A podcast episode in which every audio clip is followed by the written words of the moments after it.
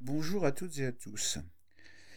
La dernière fois, j'avais parlé des fake news et en particulier d'un phénomène qui est extrêmement intéressant et important pour la compréhension de ce qui se passe sur les réseaux sociaux et sur Internet en général, qui est un phénomène que je pourrais intituler un phénomène de renforcement, qui se manifeste par le fait que des opinions d'un groupe de gens deviennent de plus en plus prégnantes dans ce groupe au fur et à mesure qu'elles se diffusent, et c'est le cas en particulier des fake news.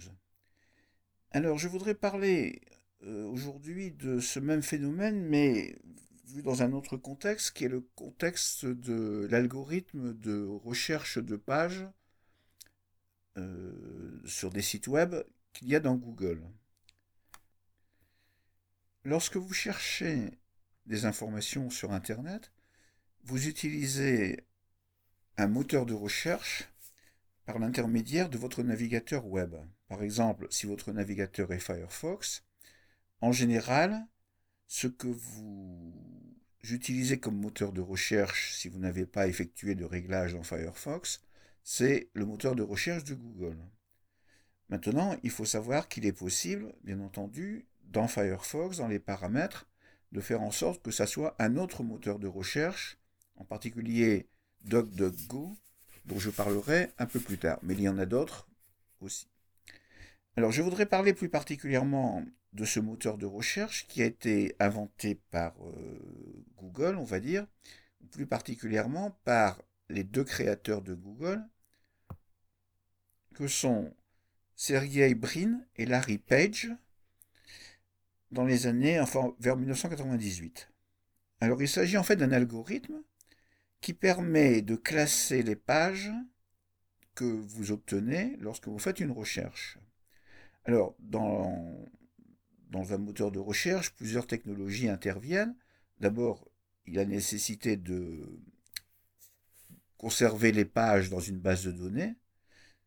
Et ensuite, c'est-à-dire ça c'est fait par un, un robot, on peut appeler ça comme ça, un robot un ensemble de robots qui se déplacent sur les pages web jour et nuit, sur des robots algorithmiques bien sûr, qui vont indexer toutes les pages qui existent et donc qui aussi apparaissent ou disparaissent chaque jour ou à chaque instant. À partir de cette base de données qui contient toutes ces pages, il faut que l'utilisateur soit capable de retrouver une page ou plusieurs correspondant à une question qu'il se pose. Alors c'est à ce moment-là qu'intervient le moteur de recherche. Alors le moteur de recherche de Google a une particularité. Alors d'abord son c'est euh, pardon, une particularité, c'est qu'il va non seulement chercher les informations, les pages donc correspondant à votre question, mais aussi les classer. Alors c'est surtout cet aspect-là qui m'intéresse, c'est-à-dire la manière dont Google fait apparaître, dans quel ordre il fait apparaître les pages qui, euh, répondent à votre question. Cet algorithme euh, s'appelle PageRank, P-A-G-E-R-A-N-K, ce qui signifie en traduction euh, rang de la page, à vrai dire. Et c'est aussi un jeu de mots sur le fait que, effectivement, page, ça veut dire page, mais aussi, comme j'ai dit tout à l'heure, que l'un des fondateurs et l'un des créateurs de l'algorithme s'appelle Larry Page. Alors, cet algorithme fonctionne de la manière suivante. Il va attribuer une note à chacune des pages qui a été trouvée en réponse à votre question. Si vous mettez, alors votre question en général c'est un mot-clé, vous mettez un mot-clé euh, dans, le moteur de, dans le moteur de recherche, et, ou un ensemble de mots-clés, et en fait, il va chercher à savoir dans quelle page, à quelle page ces mots-clés correspondent. Alors déjà, il y a un premier problème, indépendamment du rang attribué, c'est euh, quand vous mettez un mot-clé, il se peut que ce mot-clé soit apparaisse comme élément dans une page. Si si vous cherchez à acheter un réfrigérateur, si vous mettez réfrigérateur, eh bien, vous allez obtenir des pages qui contiennent le mot réfrigérateur, Vous pouvez aussi obtenir des pages qui vous pourriez éventuellement obtenir des pages qui font référence à l'ensemble de ce qui peut se trouver dans une cuisine, par exemple. C'est d'ailleurs ce que fait Google par extension. Il va chercher aussi des pages qui contiennent d'autres éléments de cuisine.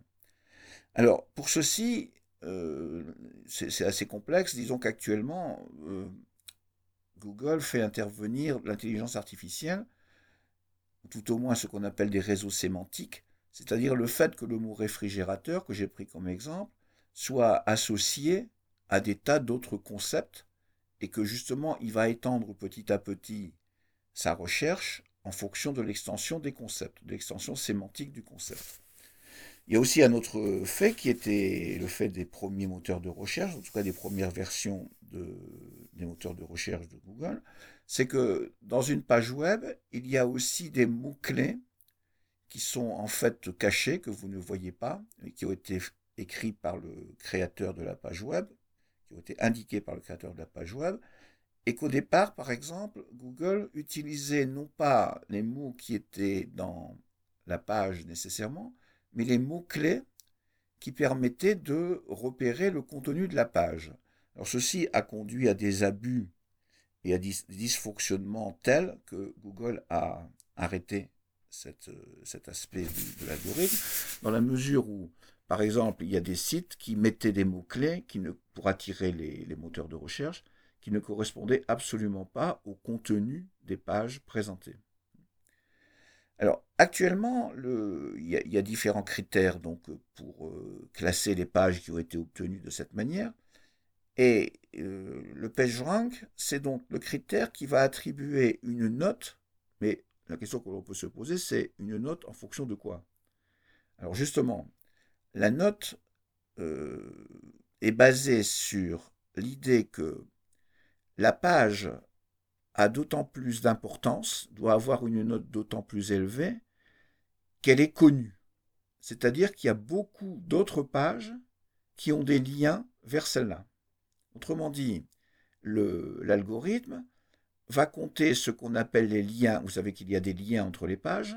Vous cliquez sur un lien, vous ouvrez une autre page, c'est ça qu'on appelle un lien.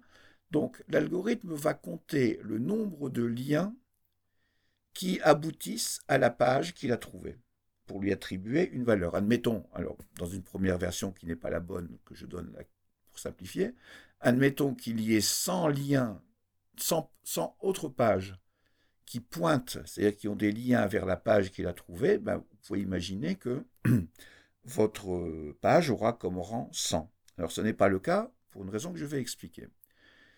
Parce que ce qui est important aussi, c'est que les pages qui ont des liens vers la page que vous devez noter, que l'algorithme doit noter, ces pages, elles sont elles-mêmes plus ou moins importantes.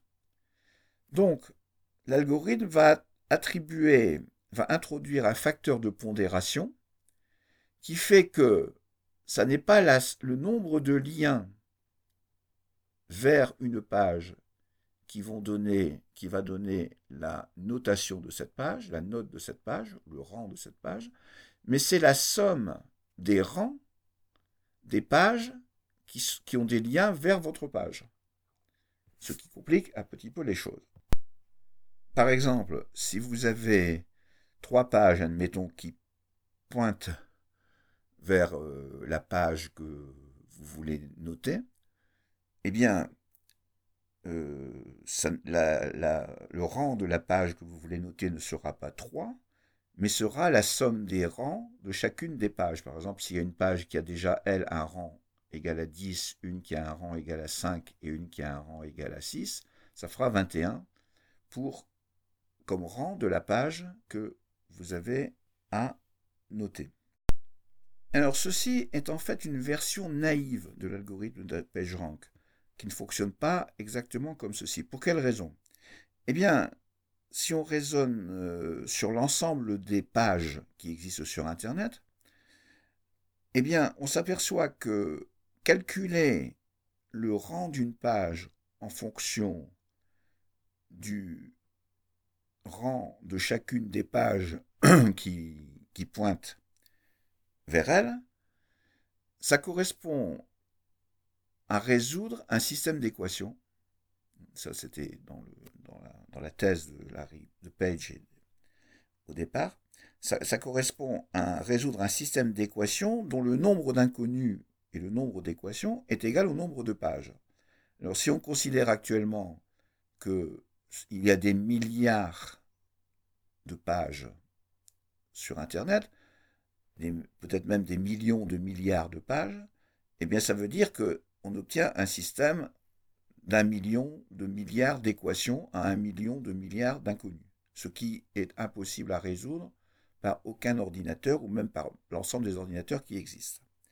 Donc, une autre stratégie a été mise en œuvre par, euh, pour, pour cet algorithme.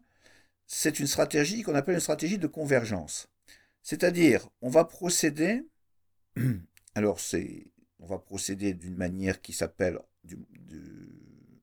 d'un point de vue technique en mathématiques, un processus stochastique. C'est-à-dire qu'on va, au départ, attribuer la même note à chacune des pages. Et ensuite, petit à petit, l'algorithme va, il va partir d'une page, par exemple, calculer la somme des, des rangs des pages qui pointent vers elle, puis se déplacer à, un autre nœud, une autre page donc, recalculer à nouveau, et en réitérant ce calcul un grand nombre de fois, il va finir par obtenir ce qu'on va appeler le rang de la page. Alors ce rang va varier évidemment au cours du temps, mais on peut démontrer mathématiquement que ce rang l'ensemble de ces rangs de toutes les pages vont finir par converger vers une espèce de stabilité qui est qui n'est pas fixe, c'est-à-dire qu'il y a des petites variations, mais globalement, les rangs des pages constituent un ensemble stable de solutions des équations qu'on avait au départ. Alors, ça signifie bien sûr quand même beaucoup de calculs, mais là, par contre, c'est tout à fait faisable puisque c'est de manière progressive que ce calcul se fait.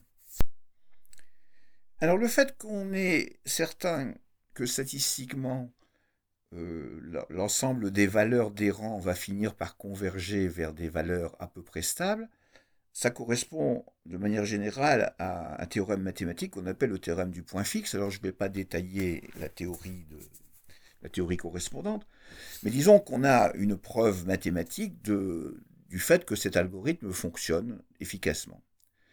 Maintenant, ce qu'il faut bien, et ce qui m'intéresse surtout, ce qu'il faut bien voir, c'est quels sont les inconvénients d'un tel algorithme. Les inconvénients, c'est ce que, encore une fois, j'ai appelé précédemment le renforcement, c'est-à-dire le fait que, d'une certaine façon, plus une page est célèbre, c'est-à-dire plus il y a des nœuds qui pointent vers elle, d'autres pages qui pointent vers elle, plus elle va devenir célèbre. Et donc il va y avoir un renforcement des pages les plus célèbres qui va conduire à une minimisation de la diversité des informations. Alors, je vais m'arrêter là puisque je vois que j'ai déjà parlé plus de dix minutes et je, vais, et je vous propose de reprendre euh, cette analyse et cette discussion dans la prochaine émission.